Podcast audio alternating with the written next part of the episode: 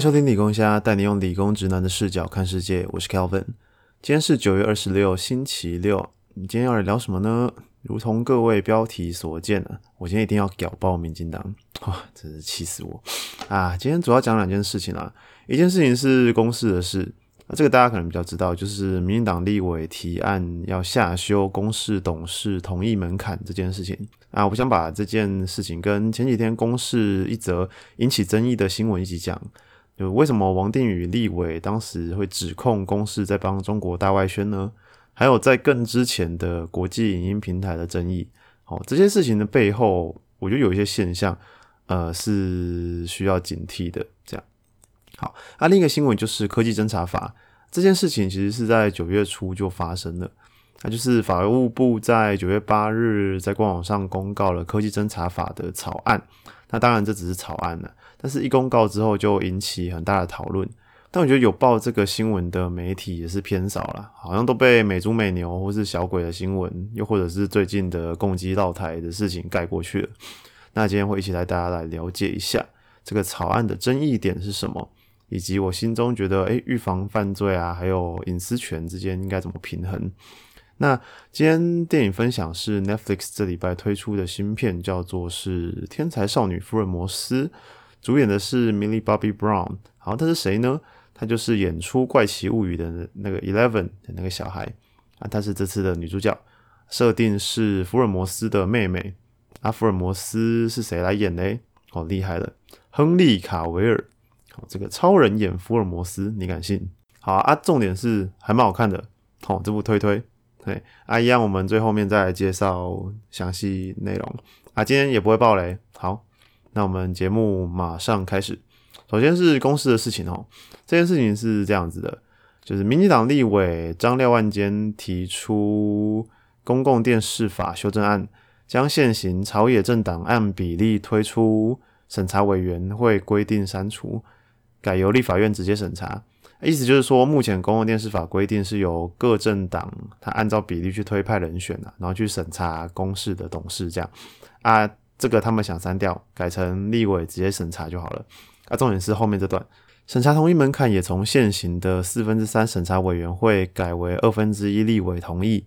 至于公示董事人数也从现行的十七到二十一人减少为十一到十五人。靠北二分之一立委同意，大家知道什么意思吗？想一下，现在国会谁过半吼？啊，意思就是说，民进党想要谁当公司的董事，就是谁当公司的董事。来，我们掌声鼓励一下。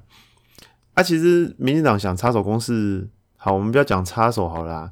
民进党因为公事起争议，也不是第一次了。哦，早在七月底的那个文化部的国际影音平台委托案就开始了。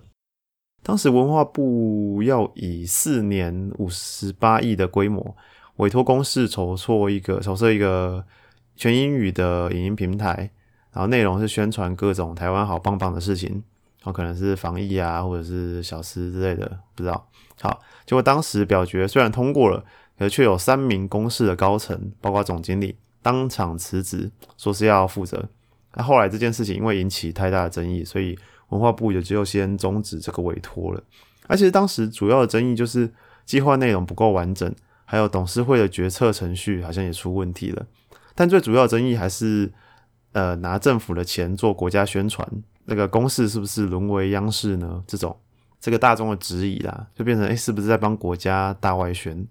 那其实我觉得这些争议应该都回到公司的源头，就是去检视，公司是因为公共电视法成立的，它不是为了宣导政令而存在的国家电视。也不是为了广告和收视率存在的商业电视，所以公司的目的其实是服务大众，去提供有必要而且具有公众利益的内容。哦，这是最重要的事情。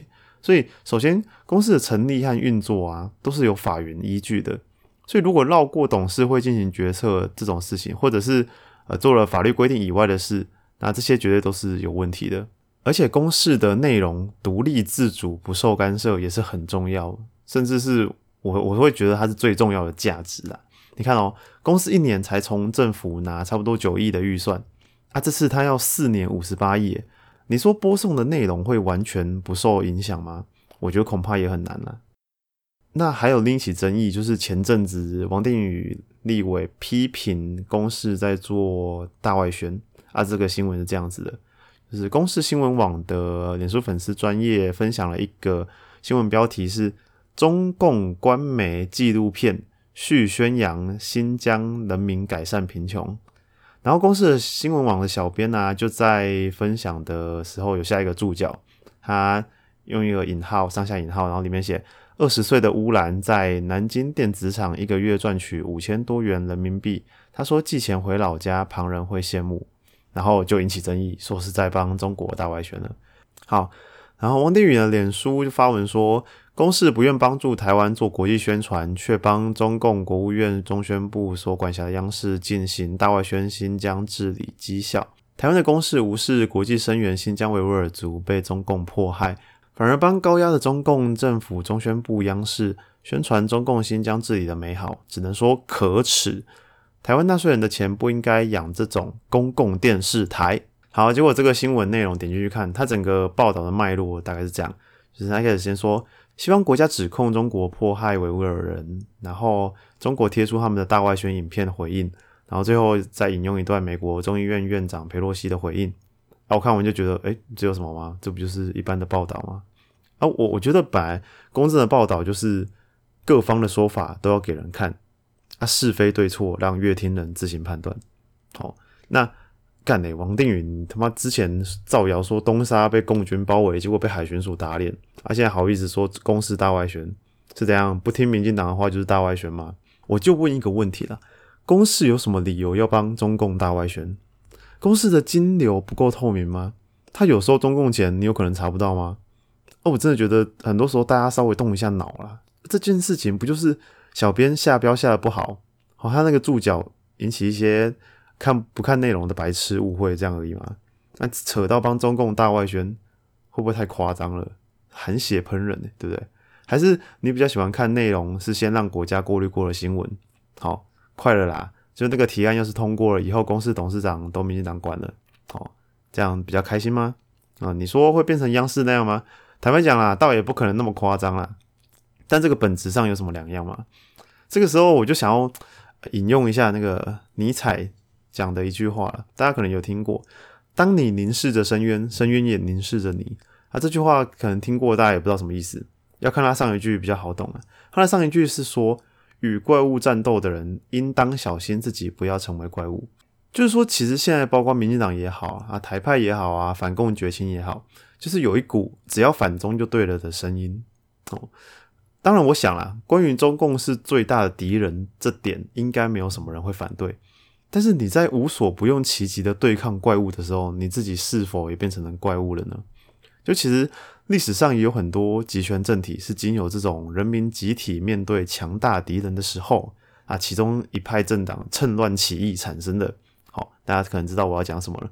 最有名的例子就是纳粹。好，纳粹的崛起啊，其实除了说当时希特勒本身的偶像魅力之外，其实另一点就是德国在一战过后，他所面临的那个巨巨额赔款，还有周边列强的侵袭，其实真的是民不聊生。所以当时。纳粹就靠着煽动仇恨，然后在民主制度下掌权了。当然，你说民进党会变成纳粹吗？在我看来是不可能啊。就他有一句他们爱讲的“时空背景不同”嘛。就以目前的状态来看，要再生出一个新的纳粹是没那么容易的。但是讲真的，国家靠着煽动恐惧或者仇恨来维持稳定，这是一件好事情吗？就短时间内看起来或许名气可用，但是长期下来。你自己是不是也变成你自己讨厌的怪物？好啦，就算没有变成怪物好了，我我觉得这根本就是在降低人民智商啊！你鼓励大家不思考嘛，啊，最后就变成我喂给你什么你都吞下去啊！啊，台湾就跟对岸一样变成一言堂了，对不对？啊，其实我真的很想问这些啊，民进党也好，绝情也好，就你们真的觉得每天看到一点中国的影子，我就干翻你全家，这样有助于大家认同你们吗？还是说只是在搞砸我们自由民主的包容性？我觉得这点很值得思考一下啦。好，再来要讲的科技侦查法，其实也跟这个有一点相关。呃，我们现在看一下这个草案哪里引起争议好了。首先是当时公告草案后，预告期只有五天啊。根据二零一六年行政院发布法律及法规命令草案应公告六十日的韩文，即便因有必要而缩短时间，也应于公告时说明缩短时间之理由。哇，你看五天呢？美猪美牛开放的行政命令是七天，这次又进步了五天。好啊，像是台北律师工会就有提出质疑说，科技侦查法明显不急迫，那为何法务部仅给予外界五天的时间讨论？而且法案内容也很草率，可能严重侵害人民隐私啊！虽然根据中央社十六号的报道是说，法务部考量各界意见多，所以会暂缓，就是进行研议之后再送行政院转立法院审议。但我们还是来了解一下这个引起争议的草率是草率在哪里好了。就是科技侦查法这个，我们先我就提几个比较有问题的条文啊，啊，有兴趣的听众可以上网查全文这样。那比如说像是第五条就写到说，像是空拍机啊、无人机和 GPS 定位调查，就是这种只要在非隐私空间，检察官其实是可以要查就查的，超过两个月以上才需要申请法院许可。那如果是隐私空间，要最重本刑三年以上的有期徒刑，还要经过法院同意才可以查。那首先第一个问题是，我在非隐私空间难道就不能有隐私吗？哦，它里头是写检察官认为必要时，干这其实就是一个没有任何客观标准的条件啊。所以只要检察官觉得必要，他甚至可以连立案都不需要，也不需要司法审查。他爱查谁就查谁，那你看这个法案对于人民隐私权有多么不重视啊？另外也有律师质疑说，最重本刑三年以上有期徒刑，这样还包含什么窃盗、伤害，而且监测结束后的资料是可以保留五年的哦，这个没有违反比例原则吗？哈，另外检警单位跟法院申请之后，也可以植入木马去监控通讯软体。好，那虽然现在规定是说只能看通讯内容啦，但是你在查他手机的时候，你怎么保证不能看到，不会看到其他东西？而且除了犯罪嫌疑人本身，就是你在侦查他的对话或者对他进行监控的时候，他的亲朋好友可能都会一并被侦查。好，你看对话总总是会有个对话的对象嘛，对不对？但是这些人搞不好根本和犯罪无关啊。还有十四、十五条看起来也是蛮诡异的，像是第十四条就说。有事实足认被告或犯罪嫌疑人设有通讯保障及监察法第五条第一项各款所列罪嫌，并危害国家安全、经济秩序或社会秩序，情节重大，而有相当理由可信其通讯内容与本案有关，而不能或难以其以其他方法搜集或调查证据者，得实施设备端通讯监察。那十五条是说。为避免国家安全遭受危害，而有对于《通讯保障及监察法》第七条第一项各款之通讯实施设备端通讯监察，以搜集外国势力或境外敌对势力情报之必要者，纵理国家情报工作机关首长得核发设备端通讯监察书，实施设备端通讯监察。好，总之呢，就是国安理由啦。诶，是不是好像在哪里听过？哈。一样啦，我觉得台湾也不可能真的变成中共搞香港那样，就是用整个国家去对付人民。可是，一旦想到这部法律有可能让这样的事情发生，你会觉得很可怕吗？啊，这种时候一定有人跳出来说：“啊，你不要犯罪就没事了啊！”这种就是他妈讲干话了。你觉得那些被压在地上打的香港人有犯什么罪吗？好啊，你干脆说退到戒严时代，抓犯罪最简单的方法就刑求啊！你不认我打到你认。或者是又有人会说啊，我又不是什么大人物，我手机给人家看一下有什么关系？你这么不重视隐私是不是？那你敢不敢直播打手枪给大家看？哦，我觉得啊，讲这种话要不是奴性太强，不然就是太没危机意识。就是我总结一下我的看法你说这部法令如果以现在这个状况直接过的话，对我们一般人生活会有什么影响吗？不会，讲真的不会。但是它背后代表的意义是，国家跟政府的权力在悄悄的扩大。虽然现阶段我们跟中共还是天差地远的，但大家都听过温水煮青蛙的故事吧？就你这条法律不关心，那条政策不关心，很难讲会不会以后哪一天关心也来不及了。哦，一样回到那句话就是当你凝视着深渊，深渊也凝视着你。抗中保台也好了，打击犯罪也好，这都是好事，但是不要本末倒置，到最后自己变成怪物了。OK，好啦，沉重话题结束。我们休息一下，马上回来聊天才少女福尔摩斯。